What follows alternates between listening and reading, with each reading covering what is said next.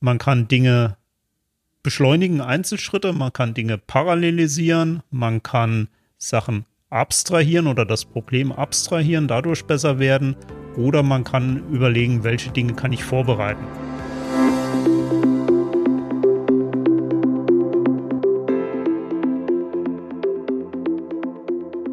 Hallo und herzlich willkommen zu unserer neuen Staffel Informatiker erklären die Welt. Mein Name ist Marie und ich begrüße euch zu diesem neuen Format innerhalb unseres Gigabit Podcasts. Für unsere Technikfans haben wir ab heute die erste Folge unserer neuen Staffel am Start. Von Softwareinteressierten für Softwareinteressierte. Dieser Podcast richtet sich an alle, die mehr über Softwaretechnologien und wie man sie anwendet wissen wollen. Die neue Staffel eröffnen heute Dirk und Matthias. Beide sind Inhouse-Softwareentwickler bei Consistec. Wir sprechen heute über das Thema Skalierung von Softwaresystemen. Warum braucht man skalierbare Software? Wir zeigen anhand von einigen Beispielen aus dem alltäglichen Leben, warum Software skalierbar sein muss. Viel Spaß beim Hören!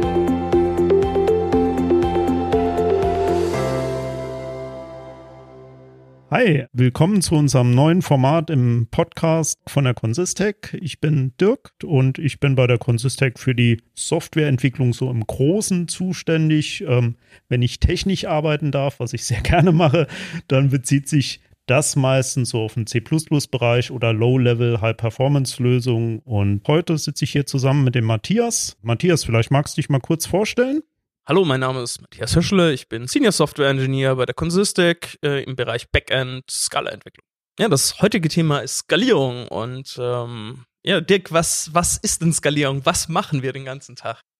Ja, ich würde sagen, Skalierung, so mal von der, von der IT weggesehen, ist Skalierung, dass man eine Lösung, die man für ein kleines Problem hat, dass man die umsetzen kann für für riesige Probleme. Ja, so Beispiel, du, du bist irgendwie in der Lage, nehmen wir mal Autoherstellung, du bist in der Lage, mit, mit ein, zwei Leuten ein Auto in ein paar Wochen herzustellen und jetzt willst du VW werden oder du bist Tesla und willst das jetzt in die, in die Produktion kriegen für richtig große Stückzahlen. Ne? Du willst nicht ein Auto im Monat bauen, sondern du willst hunderttausende Autos in der Woche bauen. Das ist genau das Thema und dass das nicht trivial ist, sieht man gerade bei Tesla auch immer wieder, wie spannend das sein kann. Und ähm, das ist ein Problem, das haben wir in der Softwareentwicklung auch oder da hat man das ganz oft und da gibt es sehr viele Buzzwords und wir wollen heute mal so ein bisschen beleuchten, welche, welche Wege man da hat, um, um das anzugehen. Was kann man da tun? Was sind Fallstricke, in die man gerne läuft? Und ja, weiß nicht, aber ich glaube, allzu technisch sollten wir heute nicht werden. Also lass uns da mal versuchen, so ein bisschen bisschen von der IT wegzubleiben, wenn es irgendwie geht. Ja, genau. Also wir wollen viel ähm, äh, gerade jetzt aus äh, Bereichen Produktion und Logistik äh, ein bisschen mit, mit Bildern und Metaphern und Beispielen arbeiten, die sehr nahe sind an äh, den Problemen, die wir bei der Softwareentwicklung äh, auch äh, ähnlich haben und deren Lösungen auch ähnlich sind in unserem Bereich. Mhm. Und vielleicht mal um also um das zurückzubringen auf unsere Arbeit und unsere Lösungen bei Consistic, wenn wir äh, eine Lösung entwickeln, um von zum Beispiel einer Megabit-Leitung für zehn Minuten die Daten äh, mit äh, zu speichern für eine Analyse zum Beispiel, äh, äh, für einen potenziellen Angriff oder irgendwelche mhm. Fehler äh, im Netzwerk. Also ähm, quasi ähm, Daten nehmen und eins zu eins irgendwo hinspeichern. Genau, eins zu eins hinsparen. Man sich überlegt, wie viel äh, wie viel Speicher brauchen wir dafür. Für, okay. für eine 1 Megabit Leitung in, in 10 Minuten, dann sind das überschaubare 75 Megabyte. Das hat jeder heutzutage irgendwie am, äh, am Schlüsselbund wahrscheinlich einen USB-Stick ja. hängen, äh, der ein Vielfaches hat. Das Aha. ist absolut unspektakulär. Wenn man aber äh, sich überlegt, äh, äh, das Problem skaliert man hoch für, für eine große Lösung, eine, eine, Firma mit einem großen Netz, die das machen will und vielleicht nicht nur für zehn Minuten, sondern zwei Wochen. Und die haben nicht nur einen Standort, die haben zehn Standorte. Und nicht für eine, äh, für einen Megabit Leitung, sondern für äh, ein Gigabit Leitung. Ja, aber klingt ja jetzt erstmal nicht so spannend, ne? Da ein Faktor 10 für die 10 Leitungen, gut, genau. Faktor 1000 vielleicht, aber ja, das, äh, ist das, ist das dann so tragisch? Äh, das ist tragisch. Wenn man die Faktoren mal aufmultipliziert, äh, kommt man halt dann plötzlich äh, bei diesem größeren Problem auf 15, gut 15 Petabyte. Das ist ein Faktor okay. von äh, äh, doch beträchtlichen gut 200 Millionen. Und äh, ja gut, jetzt könnte ich natürlich sagen, gut 15 Petabyte, so rein vom Speicherplatz, dann stelle ich mir halt ein, ein sauberes Rack hin, gebe ein bisschen Geld an Dell oder HP dann kann ich das auch speichern. Ähm, aber da ist ja noch nicht die, die Grenze gesetzt. Ne? Du hast ja jetzt relativ beliebige Faktoren da genannt. Da könnte genauso gut einer davon 100 mal größer sein. Dann habe genau. ich halt ein paar Standorte mehr oder statt einem Gigabit 10 Gigabit oder statt zwei Wochen ein bisschen länger. Und schon bin ich halt ein paar Zehnerpotenzen höher und spätestens dann wird es irgendwann sehr, sehr spannend. Genau, und äh, in diesem, in diesem sehr vereinfachten Beispiel lassen wir noch außer Acht, dass man nicht einfach irgendwie mehr äh, Hardware auf ein Problem werfen kann und es funktioniert dann einfach, sondern äh, oft benötigt man dann ein bisschen andere Architektur, äh, ähm, braucht äh, noch äh, viel Engineering-Aufwand, mhm. damit es überhaupt irgendwie auf so viele Maschinenkerne, was auch immer, verteilt werden kann. Ja, das erinnert mich so ein bisschen an dieses Beispiel mit Festplatten. Du hast heutzutage Festplatten, die sind gefühlt riesig groß. Ähm, aber es dauert allein, wenn du die am Stück beschreibst oder liest, dauert es Tage, um die einmal auszulesen. Und das ist so etwas, das, das ähm, bringt mich immer wieder auf den Punkt, dass es heutzutage gar nicht mehr hilft, die Festplatten einfach größer zu machen, weil du da überhaupt nicht in realistischer Zeit mit arbeiten kannst mit diesen Daten. Und ich glaube, das ist hier auch so ein bisschen der Knackpunkt. Es nützt ja nichts, die Sachen irgendwo hinzuschreiben und dann nie wieder anzugucken, sondern du musst ja auch wieder was finden können. Und das sind Aspekte, die dann spannend werden. Genau. Und aber lass uns das mal noch mal ein bisschen auf die auf die von auf die auf die andere Ebene bringen, auf die nicht IT-Seite, damit wir da ein bisschen plakativer heute reden können. Wir hatten ja eben das Beispiel mit mit Autoherstellung. Ich glaube, das ist auch eine ganz gute Domäne, um da so ein paar Konzepte irgendwo klar zu machen, weil was ja, glaube ich, schon klar ist, man kann das Problem nicht, nicht völlig trivial lösen oder es gibt nicht so die eine, den einen Ansatz, ähm, Lösungen zu skalieren, also kleine Lösungen auf große Probleme anzuwenden, sondern man muss da auch in vielen Schritten vorgehen. Du hast ja eben diese, diese vielen Faktoren, die reinkommen bei den Problemen. Hier mal ein Faktor 10, da noch ein Faktor 10, da ein Faktor 1000 und, und all das. Und ähm, ja, bei der Lösung gibt's, glaube ich, auch viele kleine Verbesserungen, die man macht. Hier ein Faktor 2, da ein bisschen mehr, hier doppelt so viel Hardware.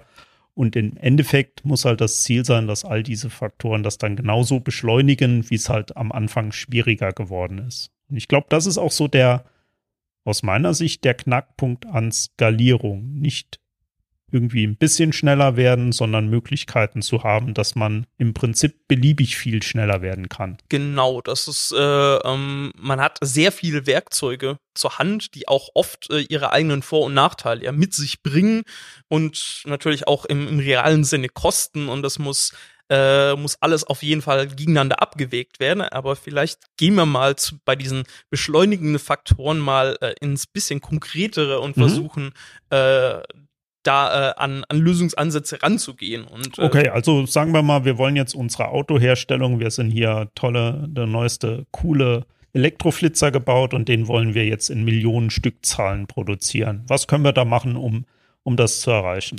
Also äh, vielleicht nicht nur in Millionen Stückzahl, sondern vielleicht generell die Produktion auch zu beschleunigen für, für ein einzelnes Auto zum Beispiel. Das, also okay, bei, ja. beide Sachen auf einmal. Mhm. Wir sind ambitioniert, wir wollen das jetzt einfach mal. Und auch noch günstig und bezahlbar und mit weniger Umweltschäden. Genau, genau, genau. Die, die, die ganze, der ganze äh, äh, Wunschtraum, der uns unsere ähm, äh, grüne Energie äh, äh, sehr schnell liefern kann.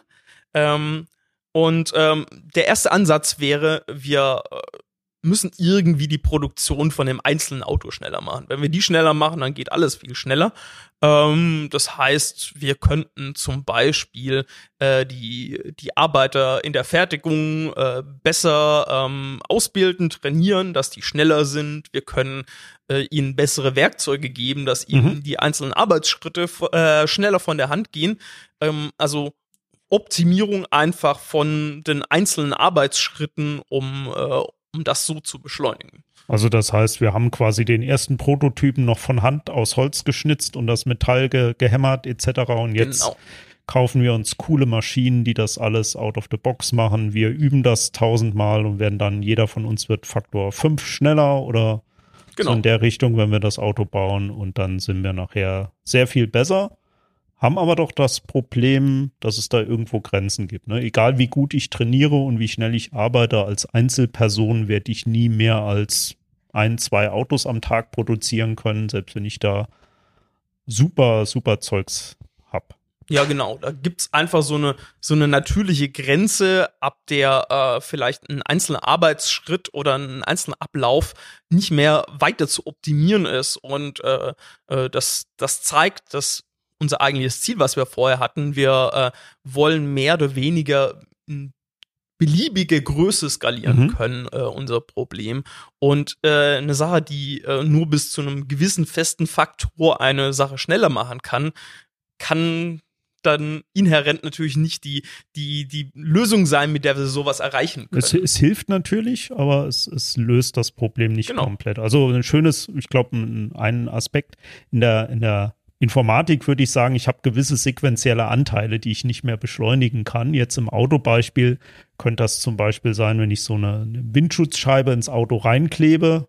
Der Kleber muss dann halt einfach eine gewisse Zeit lang abbinden, bis der fest ist.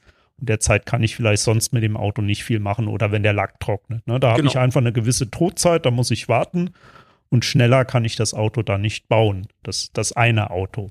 Genau. Und ja, was, was kann man denn dann noch machen, Matthias?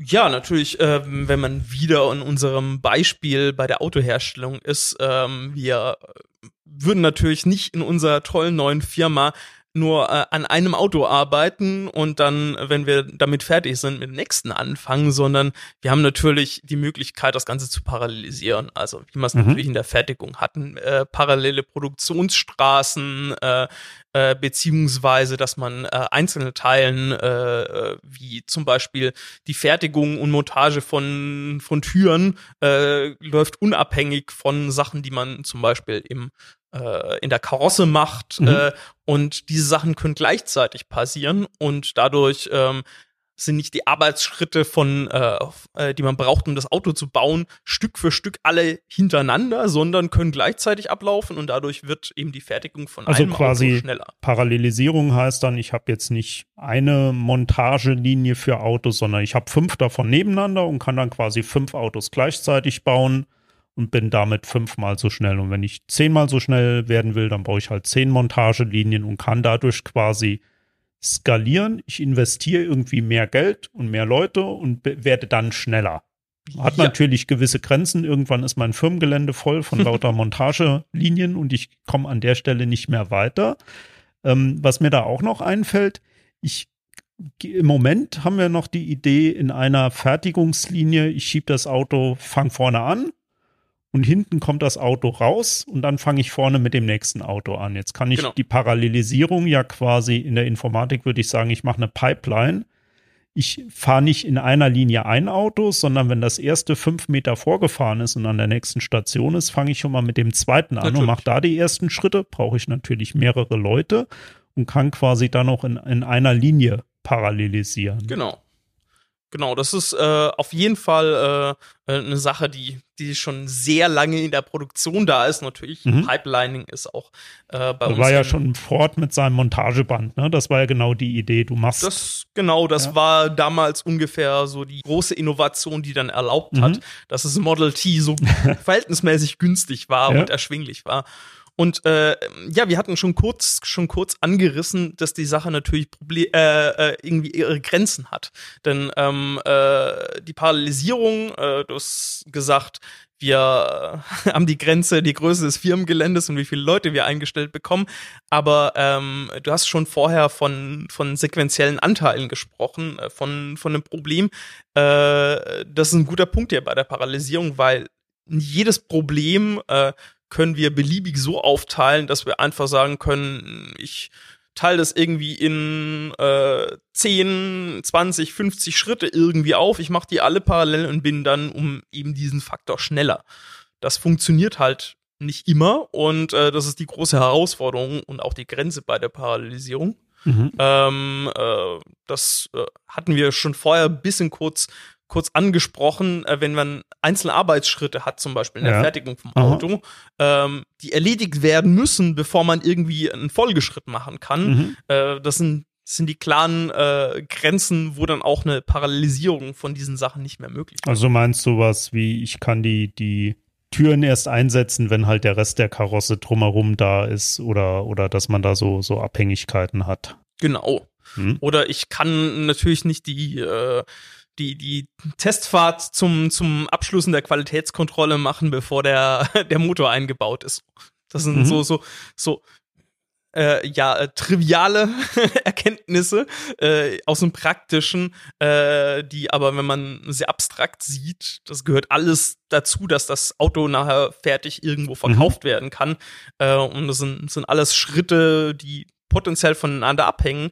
Und äh, gerade bei uns in, im Software Engineering ist es äh, die Herausforderung, äh, irgendwie ein, ein, Problem dann so zu zerteilen, so clever zu zerteilen, dass möglichst äh, man auch irgendwelche Abhängigkeiten reduziert in irgendwie einer Berechnung oder sowas, damit äh, man möglichst viel Profit schlagen kann. Damit da je, also ich, ich glaube, der, der Knackpunkt ist ja, dass jeder einzelne Arbeitsschritt muss möglichst unabhängig von den anderen sein, dass da jeder sein Ding machen kann und macht dann sein Ding am nächsten Auto, ohne dass man gegenseitig auf irgendwas warten muss. Also genau. wenn man ähm, vielleicht, wenn ich jetzt mit dem Auto eins weitertreibe und sag, ja gut, jetzt haben wir hier unsere Autoschienen und die Baulinien und das ist alles schon gut und wir wollen es noch schneller machen. Wir lassen einfach die Türen in einer ganz anderen Firma herstellen. Da haben wir wieder mehr Leute und mehr Platz und, und können dort parallelisieren. Die können das auch vielleicht noch viel mehr optimieren als wir.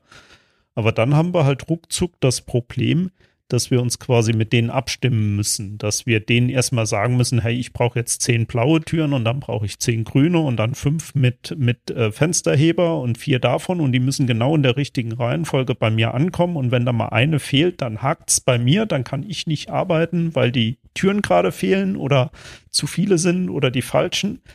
Ähm, und da kommt dann dieser, dieser Kommunikations- Overhead so ein bisschen rein, dass man sich gegenseitig synchronisieren muss. Genau, und das ist eigentlich äh, so gut wie kein, kein Problem, äh, äh, was mit dem wir es zu tun haben, ist so, dass sich irgendwie äh, ohne irgendwelche Reste in äh, in, in parallele äh, Einzelteile zerlegen lässt, äh, bei dem man äh, nicht ein bisschen Kommunikation braucht. Und äh, äh, diese, mit diesen Sachen muss man einfach äh, ähm, äh, das ist ein Trade-off, mhm. den man, den man natürlich dann in, in der Lösung drin hat.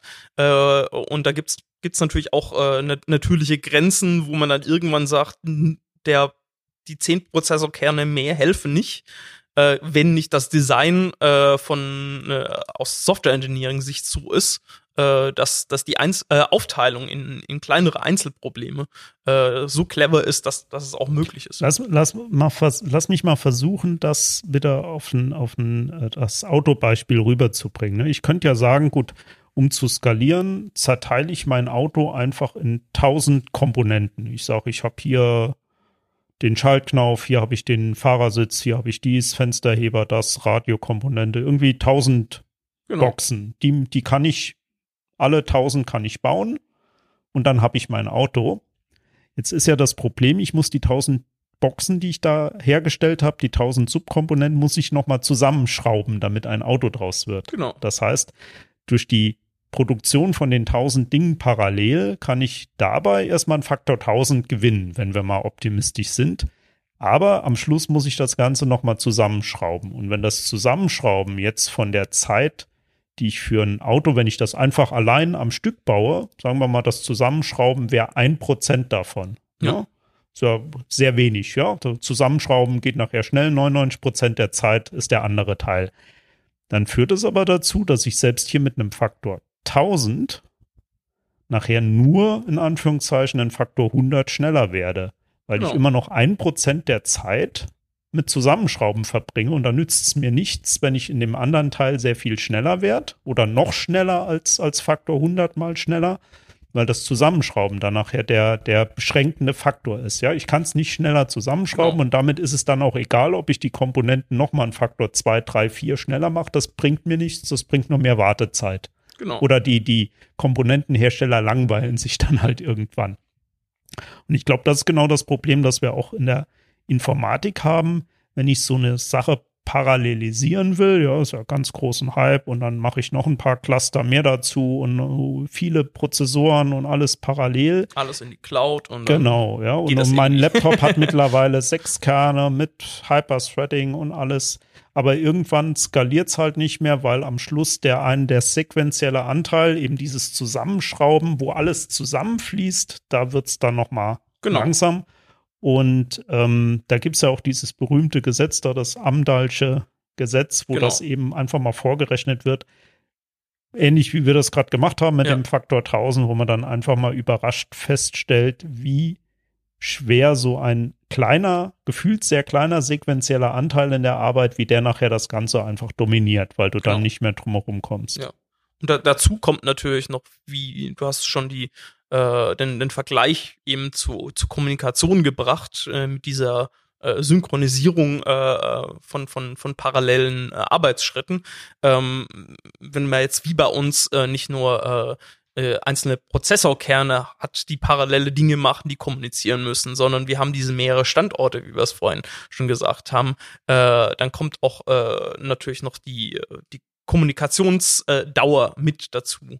Äh, wenn man jetzt das irgendwie aus der aus der bisschen praktischeren Welt nimmt, in ein globaler Konzern, wo sich irgendwie äh, Gruppen, die über den Globus verteilt sind, Arbeitsgruppen abstimmen müssen, äh, E-Mails schreiben müssen, kommunizieren müssen, allein durch die äh, unterschiedlichen Zeitzonen und so weiter, dauert das viel länger. Und ähnlich haben wir das ja natürlich auch bei uns im, äh, im Software Engineering, dass dann äh, solche Kommunikation äh, dann plötzlich auch ein Faktor werden kann. Einfach weil die, weil die, ähm, die, die Roundtrip-Times, wie man so schön sagt, halt Genau. lange dauern. Ne? Wenn ich im Auto, wenn ich die, die Türenherstellung in einem anderen Werk habe, dann dauert eine Änderung der Bestellung, dauert halt einfach eine gewisse Zeit, weil selbst wenn ich den Kollegen anrufe und der dann die Türen direkt herstellt, müssen die ja erstmal in mein Werk geliefert werden. Das Genau. heißt, da habe ich mindestens mal ein paar Stunden Verzug und ähm, bin dann einfach nicht mehr so flexibel, muss mich eben besser abstimmen untereinander, dass da möglichst früh feststeht, wer braucht was. Ich muss die Prozesse optimieren, dass ich das dann eben skalieren kann. Es ist nicht damit getan, genauso weiterzumachen wie in der guten alten Zeit, wo alle an einem Ort waren und sich über den Flur zugerufen haben, hey, ich brauche jetzt eine grüne Tür und dann bringe ich die halt rüber, sondern jetzt muss ich mir mit Vorlauf überlegen, was brauche ich da und ich muss vielleicht auch die, vielleicht muss ich auch mein mein Auto oder das, was ich dem Kunden anbiete, einfach ein bisschen anders gestalten, damit die Prozesse nachher in der Herstellung optimiert werden. Dass ich zum Beispiel sage, wir haben nur grüne Türen, egal welche Farbe das Auto sonst hat, die Tür ist immer grün. Ja, macht Genau. vieles einfacher und ich kann auf einmal sehr viel effizienter die Autos herstellen. Genau, wenn Wie zum Beispiel bei so Ford ja auch, ne? Alle Autos, äh, solange sie schwarz sind, sind alle Farben lieferbar.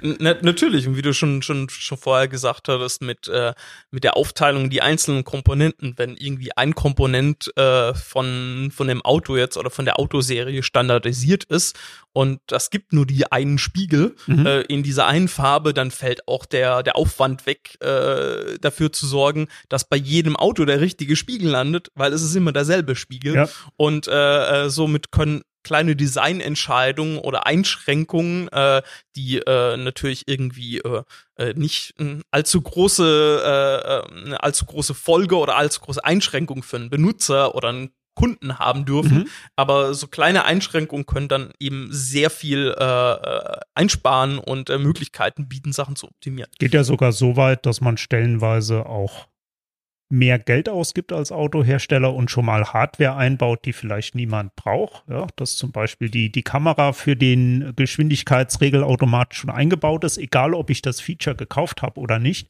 Einfach weil es billiger ist, in jedes Auto diese Kamera reinzustecken, als genau zu gucken, wo muss ich sie denn reinstecken und wo nicht. Genau, wenn, wenn das irgendwie nur in einem von von tausend Autos äh, äh, in der Fertigung gebraucht wird und es nur eine von tausend Kunden bestellt, dann ist, lohnt sich das wahrscheinlich noch nicht. Aber irgendwann ab einem gewissen äh, äh, höheren Anteil lohnt sich das dann halt einfach, weil man nur dieselben Arbeitsschritte hat und die Fertigung einfach.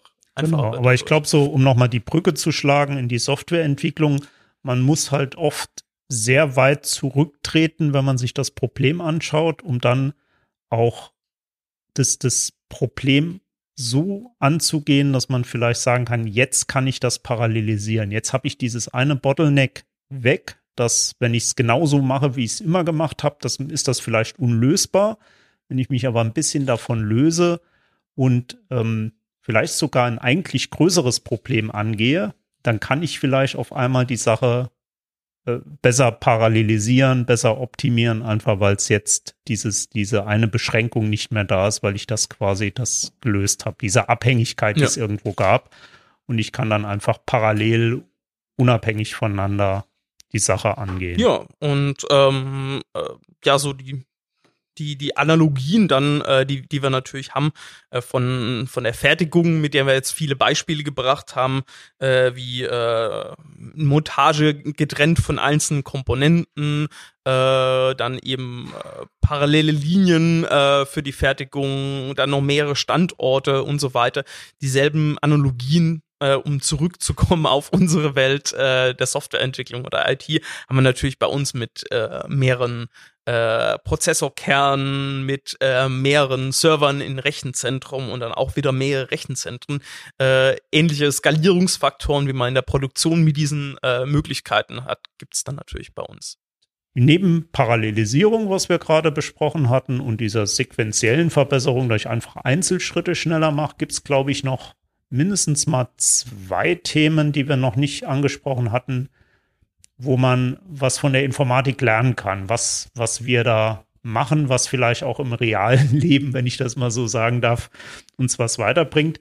Und das eine ist quasi, dass man versucht, Dinge ähm, zu abstrahieren. In dem, in dem Sinn, ich mache ein Problem eigentlich auf den ersten Blick vielleicht schwieriger oder ich löse ein größeres Problem, ähm, mache das aber so, dass es, dass es besser geht. Hast du genau. da vielleicht ein Beispiel? Ähm?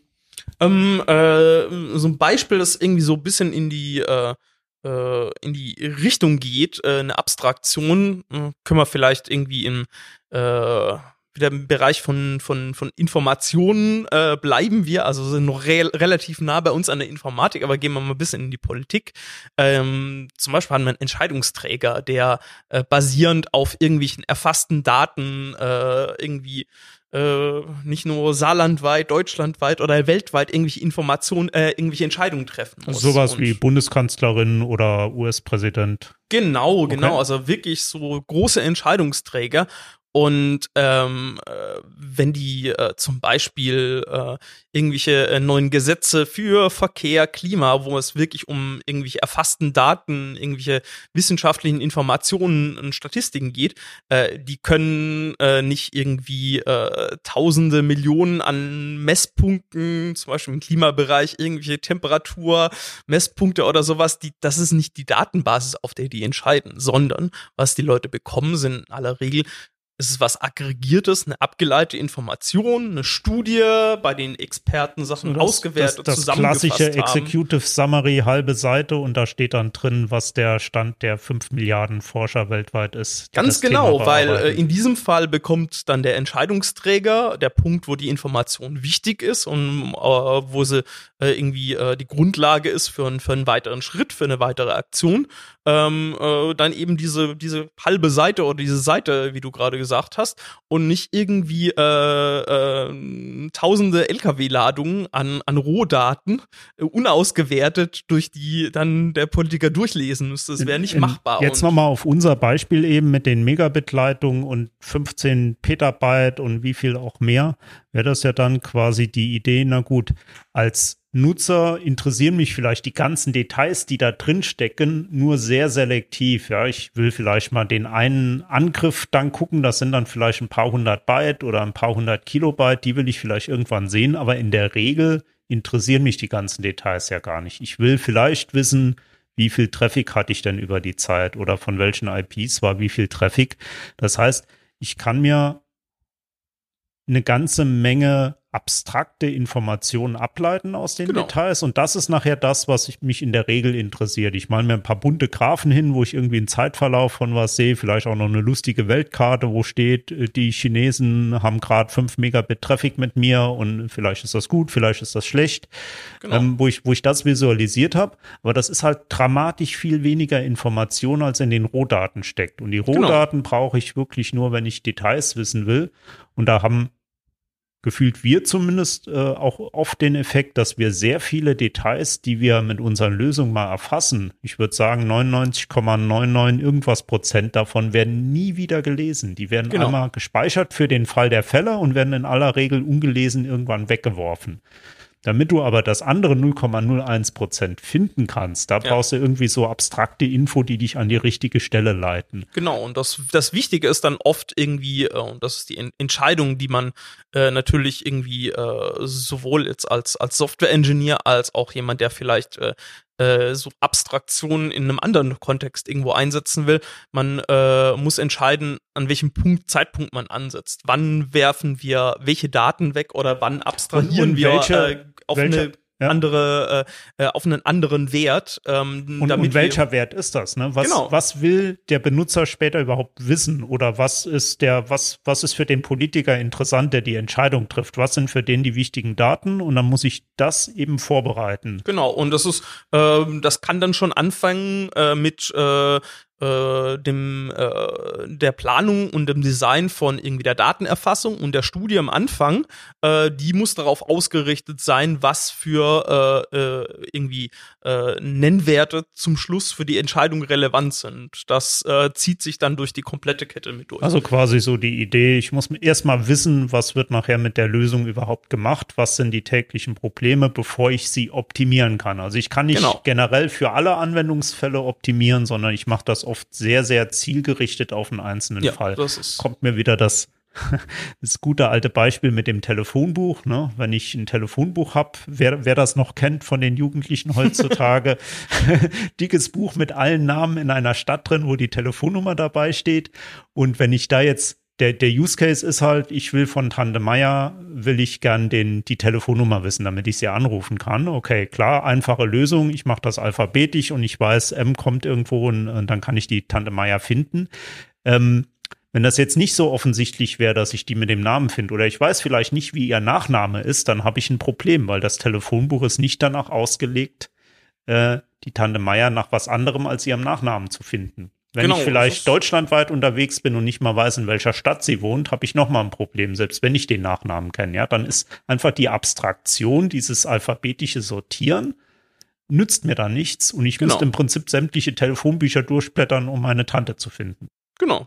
Ja, äh, eine andere, ähm, äh, ein anderes Gebiet, was wir noch nicht angesprochen haben, ist äh, die, dass da sehr, sehr nah dran ist, ist die Frage, wann man gewisse Sachen berechnet. Und äh, da hat man immer eine, ähm, einen sehr großen äh, Entscheidungs- äh, oder Design-Spielraum, nämlich berechne ich eine, äh, einen Wert äh, oder eine Information erst, wenn mich jemand danach fragt, oder berechne ich es gegebenenfalls äh, einfach für jeden, äh, für jede Eingabe, die ich bekomme, schon im Voraus. Ja, aber da würde ich doch jetzt sagen, war gut, warte ich halt, bis mich jemand fragt und dann gebe ich ihm die Antwort, dann mache ich nichts unnötig. Ja, aber da ist das Telefonbuch ein wunderbares Beispiel. Ähm, äh, wenn man nicht einmal äh, und von für alle Eingaben, in diesem Fall unsere, äh, unsere Anschlüsse beziehungsweise die, die Leute mit ihrer Telefonnummer, äh, das, das Telefonbuch diese Sortierung vorberechnet, dann wird es plötzlich ganz schwer, schnell zu antworten, äh, was ist die Telefonnummer von der äh, von der Tante Maya oder wie du sie genannt hast, ähm, äh, weil ohne das Telefonbuch die zu finden irgendwie in irgendwie einfach einer großen Liste, wo einfach die Leute unsortiert drinstehen, wird es plötzlich ganz schwer. Zum großen Ganzen läuft es wahrscheinlich drauf hinaus, wie oft oder zu welchem Anteil will ich die Daten noch, will ich diese, diese Frage stellen. Ja, wenn ich das sehr, sehr, sehr, sehr selten mache, dann lohnt sich vielleicht, es einfach ad hoc zu berechnen. Im Notfall gehe ich halt die ganze Namensliste nochmal durch, bis ich sie gefunden habe. Wenn aber die Frage halbwegs häufig ist, dann kann es halt irgendwann ein Vorteil sein, es einfach für alle vorzuberechnen oder schon mal vorzubereiten und dann im Zweifelsfall muss ich nur noch die Lösung aus der Tasche ziehen wenn ich sie denn schnell finde. Das ist ja dann nochmal der andere Teil. Ne? Genau, das ist dieser, dieser klassische Trade-off. Und das sind auch die Sachen, ähm, bei der wir in der, in der Softwareentwicklung äh, sehr, äh, sehr flexibel sein müssen. Weil je nachdem, wenn irgendwie ein neues Feature dazukommt oder äh, oder sich andere Anforderungen ändern, verschieben sich teilweise diese Abwägungen von Vor- und Nachteilen und man muss da äh, äh, flexibel sein und auch diese Sachen anpassen können. Aber um wieder vielleicht in äh, das Beispiel zurückzubringen, äh, auf die bisschen praktischere Welt, äh, du hast vorhin schon, schon die äh, äh, Kameras äh, äh, oder Komponenten Autos genannt, äh, mhm. die man einfach in jedes Auto einbaut, äh, vielleicht obwohl sie äh, ein Kunde nicht bestellt hat, aber es macht es einfach äh, viel, viel effizienter bei der Fertigung, sie trotzdem einzubauen, obwohl man vielleicht ein paar Euro oder ein paar Cent mit dieser Komponente mehr ausgibt, ohne es zu müssen.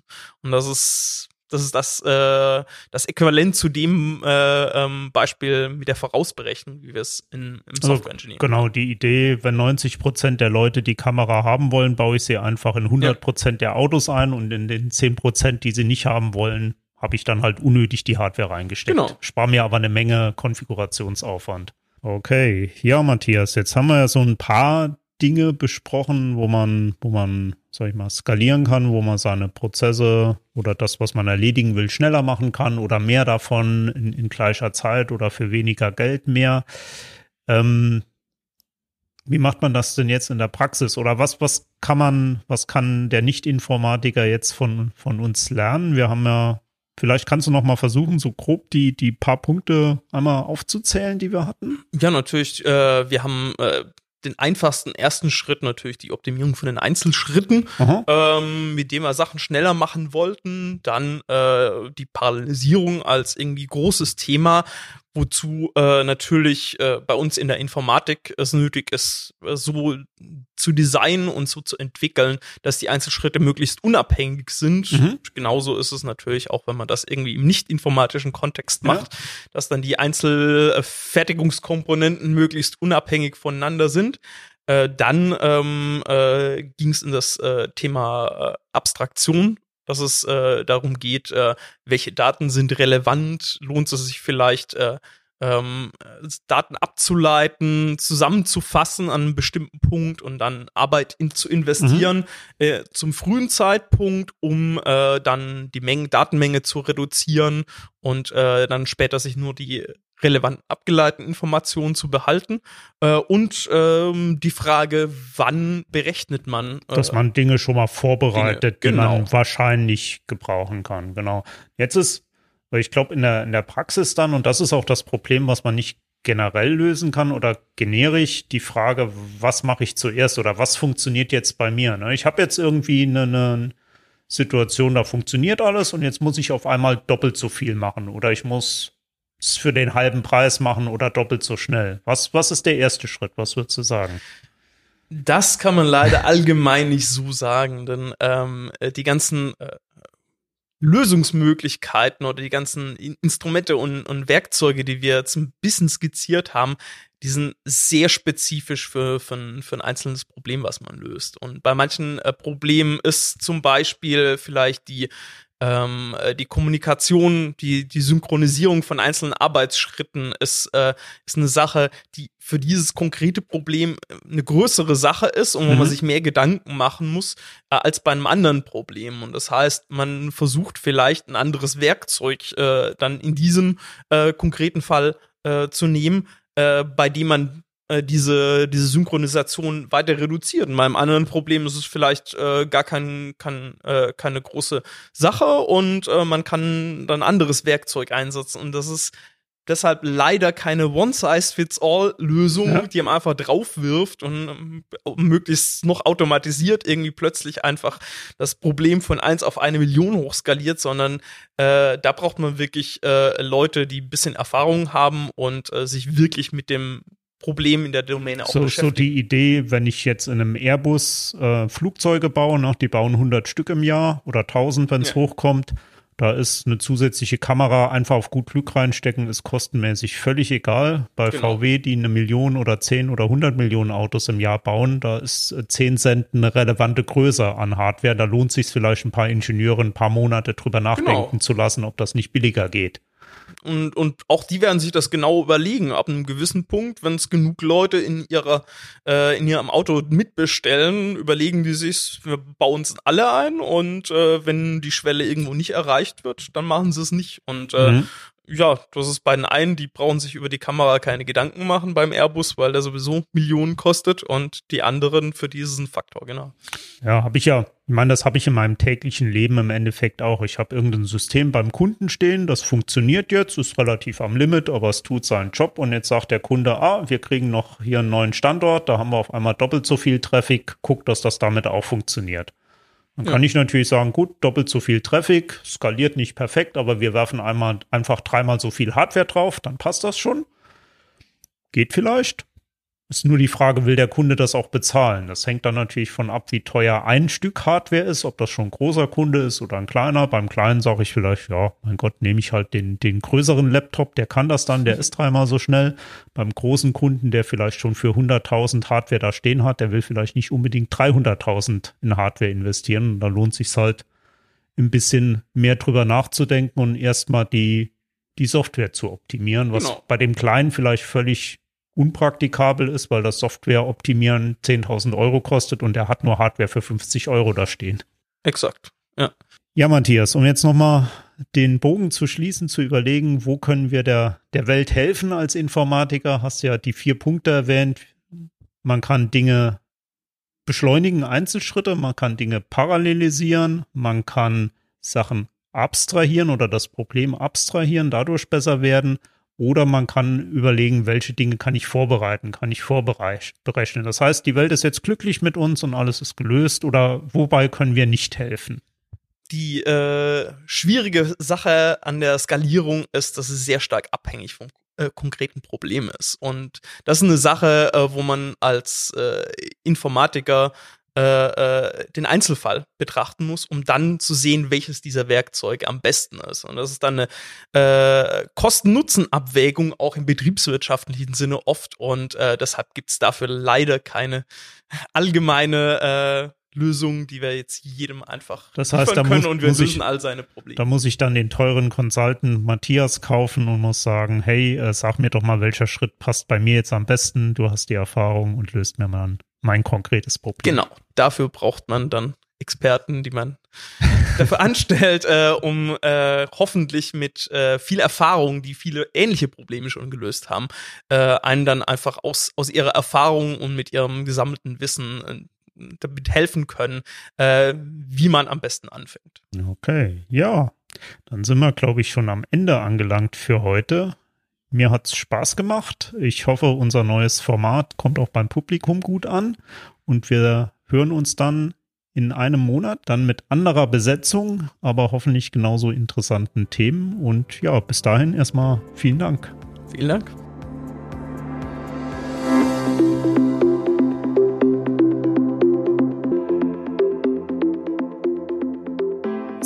Das war's für heute. Wir hoffen, unser neues Format hat euch gefallen. Wir haben für euch weiterführende Links zur aktuellen Folge in den Show Notes und wenn ihr Lust auf mehr habt, dann freuen wir uns natürlich, wenn ihr uns abonniert.